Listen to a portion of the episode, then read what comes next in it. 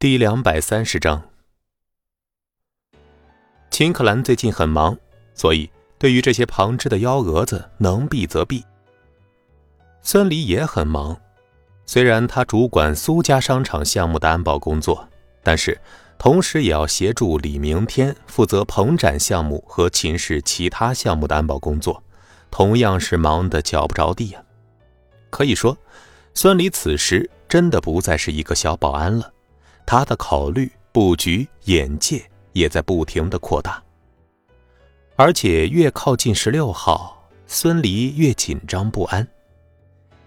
今天他已经给和尚打了三次电话，确认玫瑰餐厅的安排了，惹得和尚都有些不耐烦了。玫瑰餐厅事件已经在江城掀起了轩然大波了，十六号俨然成为了一个全江城吃瓜的日子。全江城的女人都渴望见到那个神秘而浪漫的男人，同样嫉妒那个幸福的女人。婷婷和方圆就是其中之一。这几天，婷婷一直在愤愤不平地诉说着自己的抢亲计划。那女人肯定没我漂亮，我一定要把那个男人抢到手。婷婷对着镜子扭动着腰身。他对自己的相貌和身材很满意。圆圆，你呢？那天你去不？婷婷转头问请假在家休息的方圆。我。方圆精神恍惚，似乎想到什么一般。不去了吧？别呀，圆圆，你不去谁给我加油打气呀？你可是我的强力外援，那天啊一定要帮我抢男人。婷婷有些神经质的摇晃着方圆的肩膀。自从察觉到孙离并不像表面上那么简单之后，方圆这几天经常一个人发呆。他现在已经隐隐的猜测到那个神秘男人就是孙离了。可是现实与幻想严重不符的孙离，却又让他有些迷茫。见斜躺在沙发上的方圆说不去，婷婷神情激动，一下子骑在了方圆的身上，紫色薄纱睡衣。将他的身体曲线完美勾勒出来，大长腿夹住方圆的细腰，手掐着方圆的脖子，威胁道：“你要是不去，我就和你绝交。”方圆勉强挤出一份笑意，将这个好闺蜜从身上推开，而后苦笑道：“你怎么知道那个男人肯定会喜欢上你？那还用说，在江城谁还能有我美啊？不是我笑话你们江城啊！”就你们江城那些富家千金，一个个歪瓜裂枣，根本就不是我的一合之将。对于相貌，对于吸引男人的手段，婷婷很是自信。听着婷婷的话，方圆笑了笑。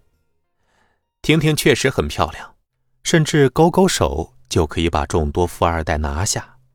可是这次他选错了对手。他不知道他的对手究竟有多么强大。脑海中，那个穿着长裙的女子似乎正款款向自己走来，优雅、温婉、冰冷、霸道。圆圆，你怎么了？怎么不高兴了？婷婷终于注意到方圆神情不对了。方圆解释道：“没什么，可能是最近太累了。”哼。都怪那个臭小子，自己爹娘不管，真应该教训教训他，跟他要营养费。婷婷，你嘴巴太毒了！哟，你还护？婷婷的话还没有说完，茶几上方圆的手机铃声响了起来。看着上面的陌生来电，方圆皱了皱眉头，想都没想，直接挂断了。他现在没有心情和人说话，只想安静的躺到十六号。去验证心中那个不合常理的猜测。可是不一会儿，电话又响了起来。方圆眉头挑了一下，直接闭上了眼睛。婷婷见方圆不接，电话却一直在响，顿时替姐妹不平，接过电话，冲着里面吼道：“姑奶奶今天心情不好，不买房不贷款，不理财不买楼。”电话那头传来了男人不确信的声音。这不是方圆的电话吗？婷婷一下听出来了，是孙离的声音。婷婷实在是太熟悉了。见此时方圆都躲在家里了，孙离还打电话过来，顿时气急。孙离，你伺候你爹娘两天会死啊？圆圆都被累病了。孙离呀，这……婷婷的话还没有说完，手里的手机就被方圆抢走了。喂，孙离。婷婷不解的看着方圆，这不就是孙离吗？方圆至于这么激动吗？声音都有些打颤了。喂，圆圆姐，我是孙离，想让你帮个忙，你有时间吗？什么事儿？作为一个女人，她似乎已经想到，这个时候孙离找她，肯定是和十六号的事情有关。电话那头，孙离不好意思的说道。江城，我认识的人不多，我想给朋友买个礼物，所以想让你帮我挑一下。女性朋友吗？本集播讲完毕，感谢您的收听。